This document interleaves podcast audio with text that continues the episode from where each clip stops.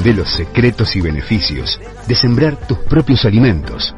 Huerta Familiar, con Fernández Píndola y Leandro Monserrat. Todos los martes, en Radio Meta. Bien, continuamos. Arrancamos con la huerta familiar de eh, cada martes. Hoy tenemos un cambio. Eh, no viene Leandro de entrada. Lo va a reemplazar Agustino. Eh, ponemos sangre joven en la mitad de la cancha. Se ríe Fernanda. ¿Cómo va Fernanda? Buen día. ¿Cómo va? Buen Bien. día. Segundo faltazo de Segundo Montserrat faltazo. en el año. Bueno, y lo tenemos a Agustino aquí, en cualquier momento va a tomar la, la posta y tenemos entrevista, ya está en línea, eh, ya lo pueden saludar a Santi. ¿En España está Santi?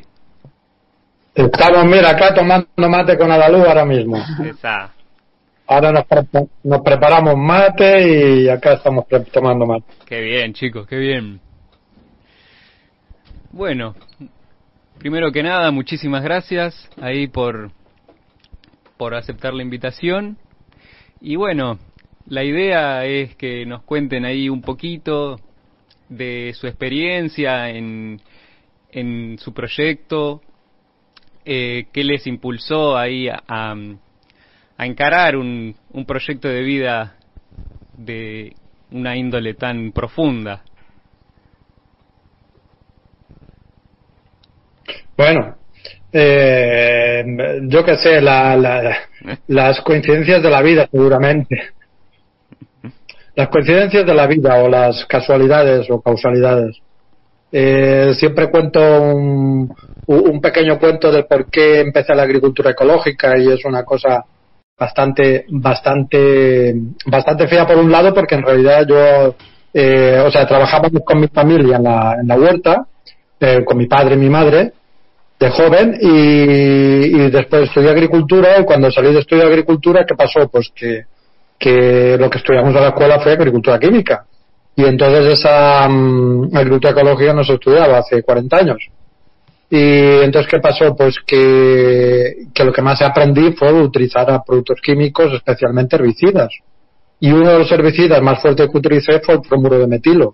Eh, en ese momento hacíamos plantines de huerta, cebollino y cosas así, pero bueno, todo tipo de plantines.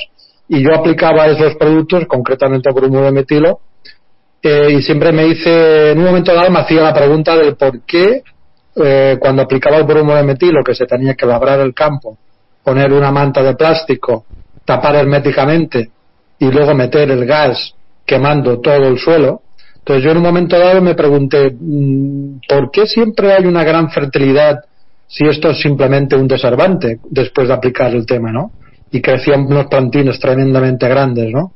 Hasta que un día me pregunté, me, me, me, me di la respuesta a mí mismo y pensé, pero qué barbaridad. Estoy quemando todos los microorganismos del suelo, las lombrices, toda la, la microbiota del suelo, ¿no? Y pensé en los estudios que había leído, algún profe me había explicado que en un suelo eh, malo, cultivado, erosionado, excesivamente labrado, pues puedes encontrar aquí en el Mediterráneo un 50 kilos de seres vivos por hectárea. Eh, pero en un terreno fértil de bosque o orgánico, pues puedes encontrar hasta 25.000 kilos.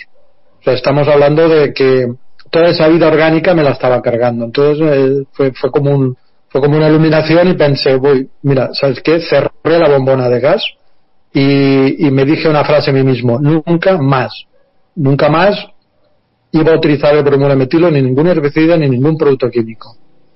Eh, fue como un- una decisión plena entonces a partir de ahí fueron sucediendo en cadena una serie de, de circunstancias que me llevaron al, al cultivo ecológico. Wow, qué, Entonces, claro, qué barbaridad. Ahí toda esa, esa diferencia de, de, de, vida en un suelo tratado químicamente y en uno ecológico. La verdad que es... Claro, es que eso es importante y no lo tenemos nunca en cuenta. O sea, ahora sí, ahora, por suerte, después de 40 o 50 años, se está hablando de la agricultura del carbono, de la agricultura del mínimo laboreo, incluso en, en químico, pues se utiliza, se, se labra lo menos posible, especialmente ahí en, en vuestras tierras, ¿no? En, en Argentina, en Sudamérica, se está tratando además por, por el exceso de agua en algunos casos, ¿no? y- pero pero la, la importancia es eso no que que si tú mantienes cubierto un suelo eh, labrado lo mínimo necesario y mm, pues resulta que la vida microbiana se puede desarrollar y si lo estás labrando continuamente y haciendo cultivo tras cultivo y dejando la tierra al aire, pues no, no hay nada, ¿no? Claro, acá es un problema enorme que tenemos que es como que no, no se ve otra, otra salida de, de solamente ir en contra de la naturaleza, ¿viste? Es como que es muy complicado porque implica un cambio interno tan profundo como lo es la complejidad del, del suelo, la complejidad de lo que significa crear una planta. Eh, y es también una forma de vida muy, muy, muy compleja y a la vez simple porque es, eh, son cambios que, que día a día se van viviendo. Y, y bueno, quería también preguntarles por su proyecto actual, ahí, cómo, qué actividades están desarrollando, cómo, cómo es la, la, su día a día. Sí, pues por suerte las cosas evolucionaron positivamente. Hubo una crisis en, en, ese momento que decidí empezar a crecer agricultura ecológica y años más tarde pues me encontré por, por también el destino de la vida con, con mi pareja. Y, y realmente pues eh, los dos queríamos vivir en el campo eh, de la manera en principio más autosuficiente posible simplemente en el campo, rodeados de naturaleza, eh, mm, de la manera más sencilla posible. Y, entonces pues empezamos a desarrollar ese proyecto juntos. Y entonces lo que pasa es que en la finca donde estábamos, en el momento actual también estamos otra vez en la misma, eh, no, no, no había demasiada agua ni demasiado terreno. Y, y entonces pues en principio sí que teníamos nuestra huerta para hacer la, la máxima autosuficiencia pero aquí no podíamos desarrollar un proyecto de vender, de vender verduras porque no teníamos demasiado agua ni demasiado terreno. Y también eh, Adalú, que si en algún momento se explicará cómo, cómo se hizo el cambio, yo hacía plantines de, de, de, huerta para, ganar, para ganarme la vida y cuando conocí a Adalú, pues hubo un, un momento, un giro, un giro importante, ¿no? Hola, Hola. ¿Qué tal? Soy Adalu. Eh, la historia de Santi y la mía pueden ser parecidas de rato, pero también somos personas muy diferentes y, con una mochila cargada en la espalda diferente. Eh, yo vengo de Uruguay, de una mm, familia muy humilde, y allí hacíamos lo que ahora llaman permacultura sin saber que la permacultura existía y, utilizábamos todo lo que ahora está muy de moda, la, los ranchos, la materia orgánica, lo, eh, usar lo menos posible de plástico, que no es que estuviéramos ideales, que eso no existía, ¿no? Y, y bueno, he sufrido la discriminación social por eso estar fuera de moda y, y, bueno, eso lleva una mochila un poquito cargada en cuanto al tema.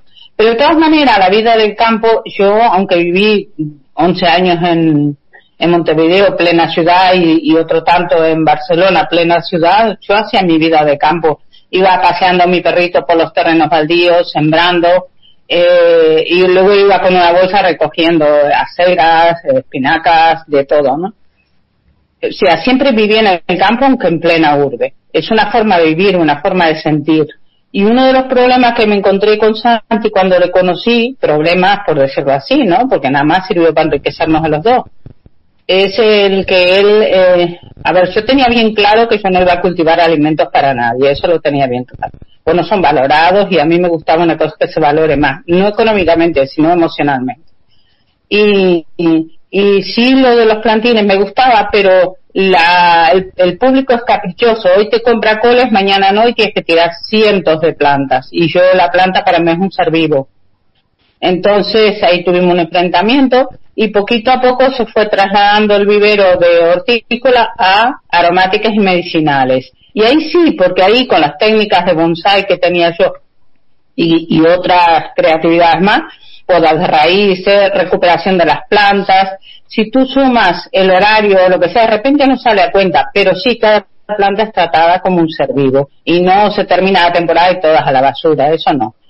Y, o sea, a mí me gusta estar contenta con lo que hago, mirarme al espejo y estar contenta en cada tema que tratas, sea el que sea.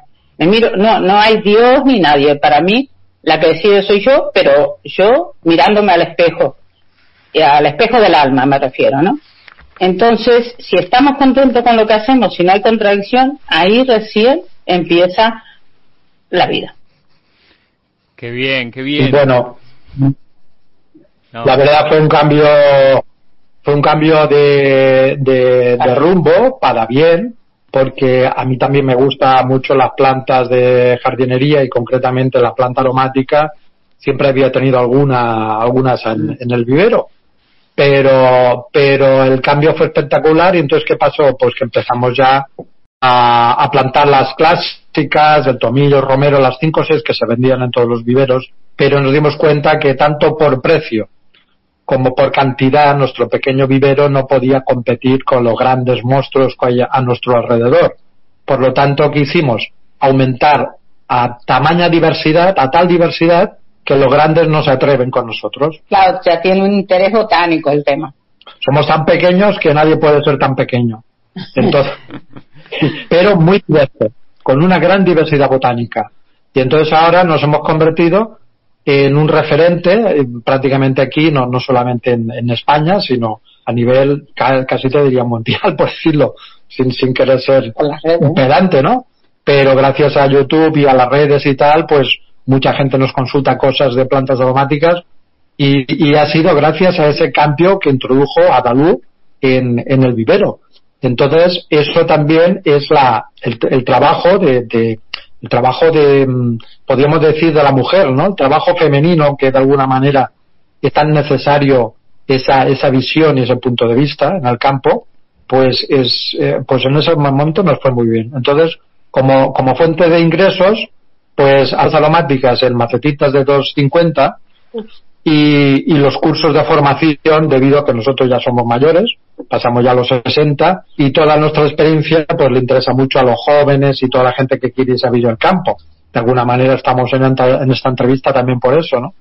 Y, y, entonces tenemos nuestra huerta para la máxima autosuficiencia alimentaria, árboles frutales, eh, olivos para sacar nuestro aceite, que por cierto ya el año pasado nos hicimos nosotros nuestro aceite con nuestro un propio molino que compramos y, y entonces lo que tratamos es eso de mantener la máxima autonomía posible sin estar sometidos a grifos. O sea tenemos que alguien nos cierra el grifo. Tenemos agua de nuestro pozo eh, luz la, de nuestras placas solares y, y mantenemos eh, la tierra pues cada vez más fértil.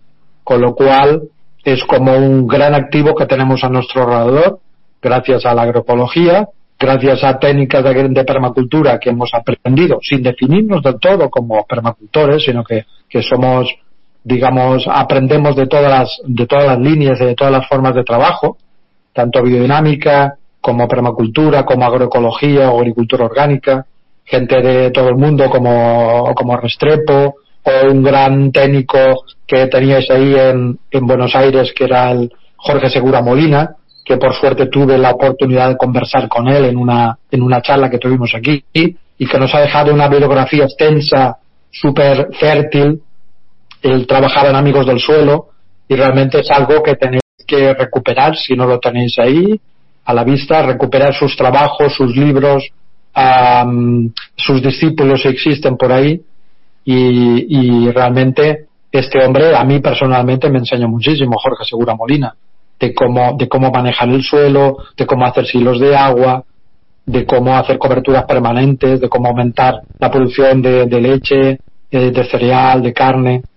O sea, realmente hemos tenido mmm, suerte y entonces de, de, de conocer y por la, tantas experiencias y gracias a nuestra edad, pues eso lo compartimos con la gente, entonces hacemos formaciones, no solamente eh, en casa, en nuestro centro, sino pues a la gente que nos llama, eh, entidades o ayuntamientos o universidades o lo que sea, ¿no? Vamos a dar charlas, conferencias por todo el mundo y tal. Y eh, también pues buscamos la máxima autonomía. O sea que tenemos esas dos vertientes.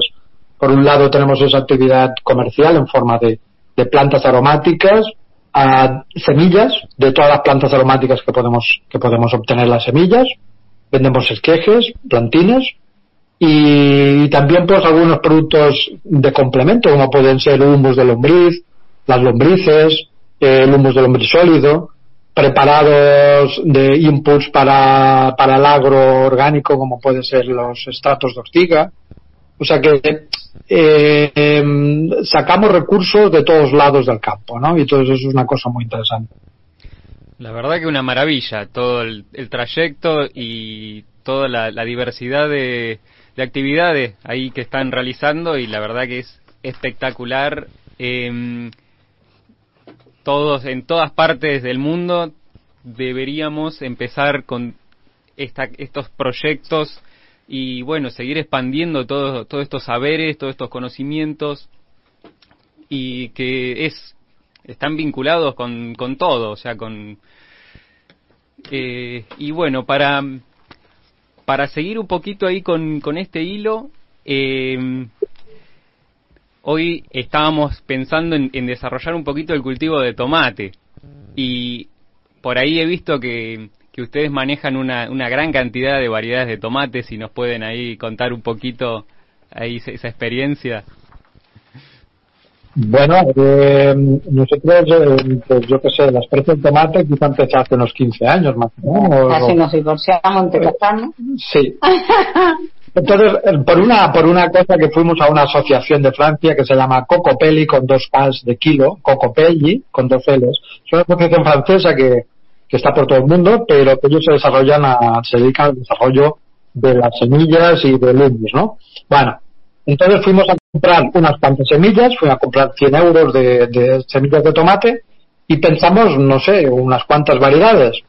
Y resulta que tenían una caja con variedades vencidas de, de fuera fecha caducadas y entonces nos regalaron 150 variedades de tomate con, que con los 50 que teníamos nosotros ya se, pasaban de 200 y al final reunimos casi 245, cercano a 300 variedades, que cultivamos un año casi todas. Mm. Y ahí fue cuando explicaba la luz que casi nos divorciamos, porque tuvimos una sequía muy bestia y no te podías ni duchar ni echar agua en otro lado si no fuera para las tomateras. Total, que el resultado eh, hicimos unas fichas técnicas de todos los tomates y nos fuimos quedando no con los 300, con, sino con unos 50 que cada año plantamos y, hoy, y reproducimos las semillas y, y, entonces vamos observando eso, ¿no? Entonces cada uno tiene su ventaja. Hicimos el primer, eh, la primera exposición de tomates, la primera feria de tomates aquí en Cataluña, con, un, con unas entidades y con diferentes personas que colaboraron. Y eso se ha desarrollado también aquí en Cataluña y en el resto de España la feria del tomate para valorar, por ejemplo, de los 50 o 100 o 200 variedades, cuál es el más feo, más guapo, más sabroso, más rico, más ácido, y se montan unas fiestas. Una de las cosas que no nos entendíamos con Santi era a principio de primavera cuando elegíamos, bueno, este año vamos a plantar, vamos a sembrar 50 variedades, o 30, o, pero casi siempre eran 50. Ah, no, no, yo quiero esta, esta y esta. Y él decía otra. ¡Uh! Y claro, la mamá quiere llevar a la tierra los hijos menos dichosos. Eh, y el Papa, de repente, los que tengan frutos más grandes o lo que sea, ¿no? Nuestras diferencias. Oh, eso era letal. O sea que sí, que es un tema divertidísimo el tomate. Y, ves, todo, todo el mundo nos podemos unir por el tomate. O sea, podemos ser de políticas diferentes o de partidos de fútbol diferentes, ah, pero a todo el mundo le gusta el tomate. Por lo menos aquí en España. Y hablando un poquito de, la fecha de siembra, porque acá en, Argentina se siembran ahora, en fines de julio, agosto y septiembre, y para trasplantar hasta diciembre. Ya después, como hace mucho calor, ahí cómo es la, la, historia. Nosotros tenemos dos plantaciones, o sea, eh, una la sembramos en invernadero, debajo de invernadero, en vivero, en, febrero más o menos, febrero o marzo. En marzo porque normalmente plantamos en abril. O sea que ir haciendo un poco el, cálculo más o menos ahí. Eh, plantamos a últimos de marzo o a primeros de abril. Entonces eso es una primera andanada. Y después los que podemos plantar en julio otra vez. Es decir, después de las fuertes, o sea, en, fuerte calor, pero se planta en julio de tal manera que en julio y agosto van creciendo y luego en septiembre, últimos de septiembre, empieza a haber otra andanada de tomate. O sea, es una buena práctica que no sé si se podría hacer ahí en Argentina o en todo, o, seguramente habrán lados que sí, ¿no? Las partes más mediterráneas se podrá hacer también algo así. Si plantas dos, dos veces, pues tendrás la ventaja de que cuando la primera producción empieza a enfermar o eh, declina la producción, entonces viene la segunda. ¿eh? Esa es una técnica. Y luego también normalmente lo que hacemos es plantar en, semilleros, en, macetitas de, de 10 centímetros, 30 o 40 plantas, las repicamos en bandejas, en bandejas que caben 60 o así, y luego las podemos ir repicando en macetas individuales de 10 centímetros para que estén a punto de dar a flor, para cuando salgan a campo. Con lo cual aceleramos mucho la plantación, ¿no? Perfecto, perfecto. Muy claro. Y bueno, está, está, espectacular poder interiorizar eh, fecha de siembra de, todas partes, porque es, es así. Nos vamos moviendo y, hay que hay que saber un poquito de todo, de, cómo se manejan en todos lados. Ah.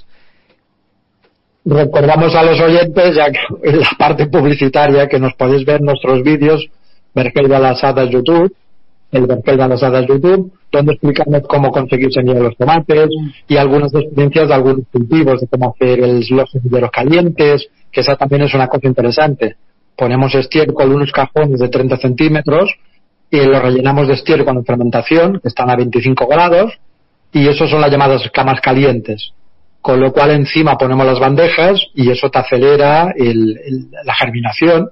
Y luego cuando baja la temperatura le ponemos lombrices, eso se ve perfectamente en un, en un video que del tema cajón lombricero semillero, o sea que gracias a YouTube y a las redes, Instagram y otras, pues, eh, pues tenemos un, un modo de aprender de manera muy sencilla, rápida y fácil, o sea que que está, estamos ya estamos en un mundo globalizado, es, una cosa también bonita. Y sí, porque se puede compartir ahí por todos lados. Yo de hecho los conocí por, por vídeos de YouTube y los recomendamos ampliamente. Eh, es una maravilla, por, por suerte. Em, También, eh, ¿tienen experiencia en bosque comestible? Sí, sí, sí. De hecho, desarrollamos unos talleres de, fin de semana, sobre todo, de bosques, de cómo crear un bosque comestible. En nuestro espacio ya es un bosque comestible mediterráneo, con, eh, con predominancia, por ejemplo, de olivos, almendros, ciruelos, melocotones. O sea, es más, cuando, a veces cuando se habla de bosque comestible, pues se imagina uno el bosque tropical maya, ¿no? Pero en realidad el bosque comestible es apto para hacerlo en sabanas, en desiertos, en oasis, en zonas tropicales y ahora nos toca en zonas ultra secas.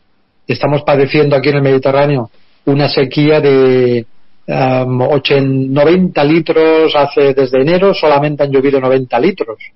Entonces estos están secando árboles y estamos aprendiendo qué variedades, qué especies son más resistentes y qué técnicas son más adaptadas para, para una cosa u otra, ¿no? Y qué asociaciones y cómo hacer el tema de la, de los acolchados. Entonces, la resistencia de un bosque comestible te lo da eh, las, las, las, diferentes capas que tiene el bosque, eh, el que no pase el viento, el viento recordamos que seca mucho más que el agua, y la gran capa de materia orgánica que debería ser por lo menos un palmo de materia orgánica en transformación con mucho micelio y ahí tenemos el concepto maravilloso del micelio que comunica eh, todas las plantas del bosque entre sí, ¿no? O sea, la red, la red del micelio, del hongo que crece debajo de esa materia orgánica, es como una red de Internet que comunica a todos y da alimento a todos, ¿no? Entre esos hongos hay unos que se llaman micorrizas, que se adhieren a la raíz del árbol, en este caso pinos o encinas, que lo que hacen es eh, prolongarle la raíz eh, kilómetros y le da una resistencia a la sequía extraordinaria. Y hay otras bacterias, por ejemplo la franquia, que se asocia a plantas como, como, el, para, eh, como, el, como el aliso o como, o algunas plantas que son muy interesantes porque les da resistencia a la sequía y se autoabonan. La franquia da nitrógeno, o sea que el tema del bosque comestible eh, no es una tarea fácil porque ah, llega un momento en que el bosque no puedes entrar con maquinarias si lo si quieres implementarlo mm, con todas sus posibilidades pues resulta que al final es como un bosque autóctono que tienes que entrar con machete a gestionar todo el exceso de, de cosas, ¿no? Se puede podar, no se puede podar, y tantas variantes que es como gestionar el monte natural, ¿no? Eh, entonces es un tema interesantísimo que estamos ya, ya hace años que estamos eh, poniendo en marcha nuestro bosque comestible que va a ser toda la finca en realidad. Y, y bueno en eso en eso andamos no también.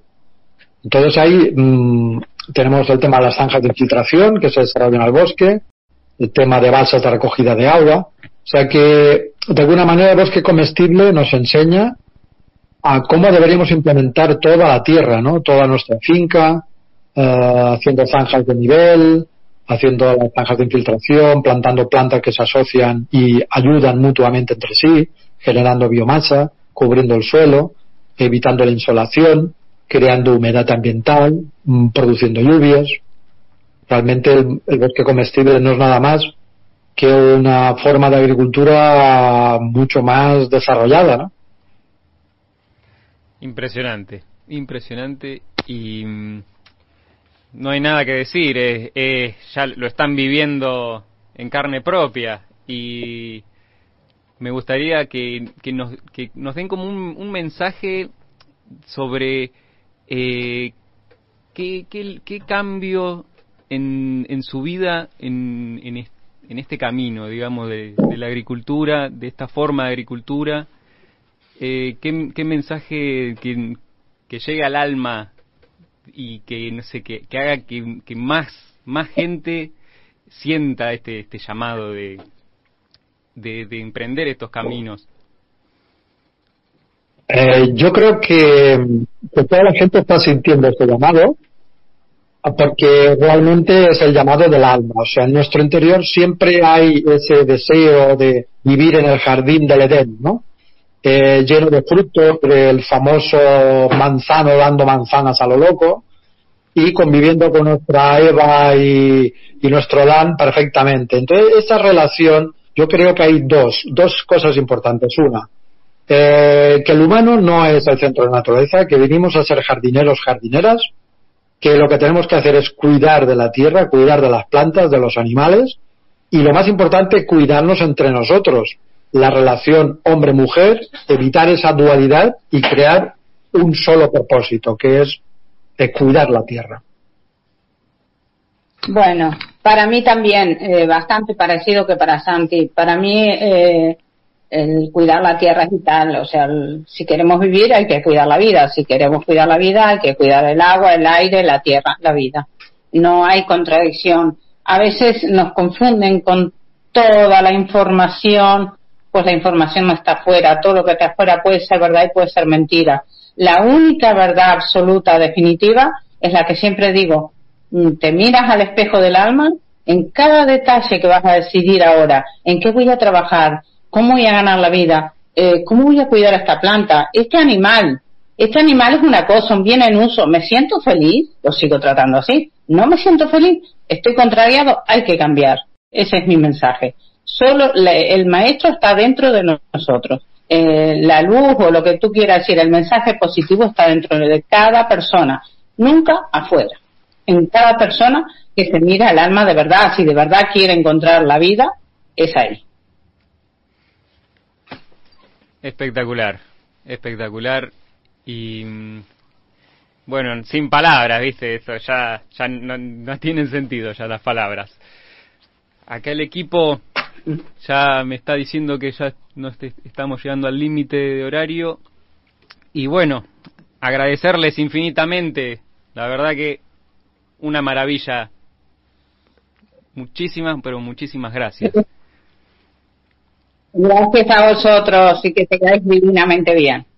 Muchas gracias, un abrazo y estamos en contacto para cualquier cosa. Muchas gracias. Buenísimo la comunicación. Muchísimas gracias, Santi y Adaluz. Eh, para los que los quieran seguir, ellos están en el canal de YouTube eh, como el Vergel de las Hadas. Tienen su página web que es vergeldelasadas.com. Eh, y están ubicados geográficamente, ellos están eh, al norte, unos 40 kilómetros al norte de, eh, de Barcelona, ahí cerquita del Mediterráneo, ¿sí? Qué bárbaro, ¿no? Les tiró al diablo la huerta de UPBA, se las tiró al diablo, ¿no? ¿Eh? La huerta de UPBA se las tiró al diablo. Sí, sí, la diversidad que tienen y bueno, rescato eso, ¿viste? Qué bárbaro. Eh, estamos hasta en las profesiones, no, nos estamos eh, haciendo cada vez más específicos y ellos eh, dicen que compiten con los grandes, con los grandes mercados, con su diversidad. Y bueno, un poquito para nosotros la vuelta, ¿no? Con el tema de la diversidad. Sí, sí, sí, que mm. promovemos esa biodiversidad y bueno, esto de yo, me quedo en la síntesis con esto de cuidar la vida y la agrego en todas sus formas, ¿no? No sé, Au, si vos querés agregar algo. Y a, mí me volaron los pelos, no, puedo, no puedo hablar más nada, ¿viste? Qué lío, ¿eh? qué, qué desparramo de tomates, ¿no? Qué bárbaro, qué Imagínate gestionar 300 variedades de tomate acá con una o dos, ya nos, ya, nos mareamos. Sí, sí. Yo pensé que estaba el perita y el redondo, pero se ve que hay más. Parece que hay más. bueno, vean el video que tienen de YouTube de ah, cómo... Eh, repetí eso, eh, cómo, cómo se los encuentra en YouTube. Se los encuentra en, bueno, tiene su propio canal que se llama El Vergel de las Hadas, todo junto, y si no, también participan en otros canales, eh, uno que se llama el Objetivo de Luz ahí esa gente siempre los llama para para, para hacer videos en conjunto y la verdad que muestran un montón, montón de, técnicas de todo tipo y de cosas. Eh, y bueno, nada, nada más que decir, búsquenlos y, y deleítense con, con todos sus saberes y, sus corazones, que son dos seres verdaderamente hermosos. Se encontraron. Sí. Eh, ¿Él es español? Sí. Casi, casi se divorciaron por los tomates, por los tomates, qué, curioso divorcio hubiera sido, ¿no? Sí, sí. Bueno, la, importancia del agua y eh, también cuando hablaron del bosque de alimentos, la, importancia de la materia orgánica y bueno, ellos hicieron mucho hincapié en los hongos, ¿sí? En, en el micelio que forma toda una red ¿sí? Como una matriz en el suelo que comunica y, bueno, favorece todos los procesos de degradación y reciclaje de todo lo que necesitamos para la huerta. Claro, y es impresionante la, magnitud que puede llegar a tener un micelio que es, no, no, no lo podemos comprender con la mente, pero son eh, hasta cientos de kilómetros cuadrados pueden llegar a, medirlo, los micelios. Así es. Bueno, ustedes dirán, eh, no escuché. ¿Estamos? Justo. No, no, bueno, decía que. No sé quién rompió. Estamos cerca del cierre. No sé quién rompió el auricular, que me quedo Estamos cerca del cierre, no sé si queda algo para decir. Eh, no, que, se queden tranquilos los oyentes, que tenemos todos apuntados, los que mandaron mensaje la semana pasada para el sorteo. Eh, hoy vamos, íbamos a seguir sumando gente, no sé si ha llegado algún mensajito pero vamos a tener para la semana que viene sorteo de semilla de tomate, de rúcula y de cebolla que como no la retiraron. Pozo vacante. pozo vacante la sumamos para la semana que viene. Muy bien, así que cebolla, rúcula, rúcula y tomate. La semana que viene, ¿eh? hacemos todos los sorteos. Ah, quiero aclarar que la semilla de tomate la, la, las, las coseché yo y lo hice de una forma que no está tan correcta por ahí. así que así que, al, final, ¿para qué que, al que le toquen al que le toquen los tomates eh, y vean que están como un poco pegados la semilla entre sí con un poco de papel, pulpa y ceniza. No se asusten, sepárenlas tranquilamente, que germinan. Eso sí, ya yo sé que germinan porque ya, ya las he sembrado. bueno, bueno, la semana que viene estamos con eso. Gente, ¿listo? Sí, ¿Eh? por mí estoy. Gracias, eh, gracias. Eh. Muchísimas gracias. Agustino y Fernanda, la huerta familiar de todos los martes, hoy con esta entrevista realmente espectacular, con una experiencia de vida admirable. Las 12, nos vamos. ¿eh? Gracias por acompañarnos, que tengan una excelente jornada. No se olviden que mañana estamos otra vez ocho y media. Chau, chau.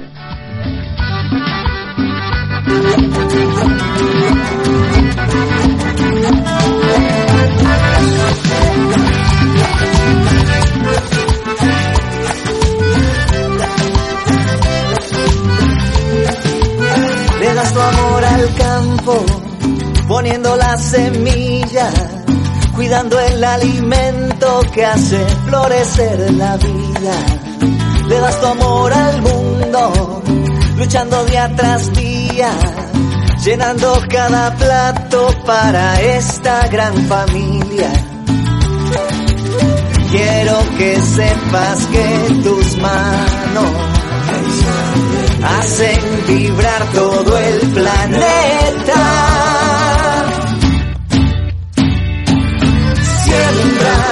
La tierra con cariño, le das al pueblo el milagro de estar vivo. Y siembra justicia con cariño, que tu cosecha es la riqueza de esta tierra y esta tierra es tu herencia y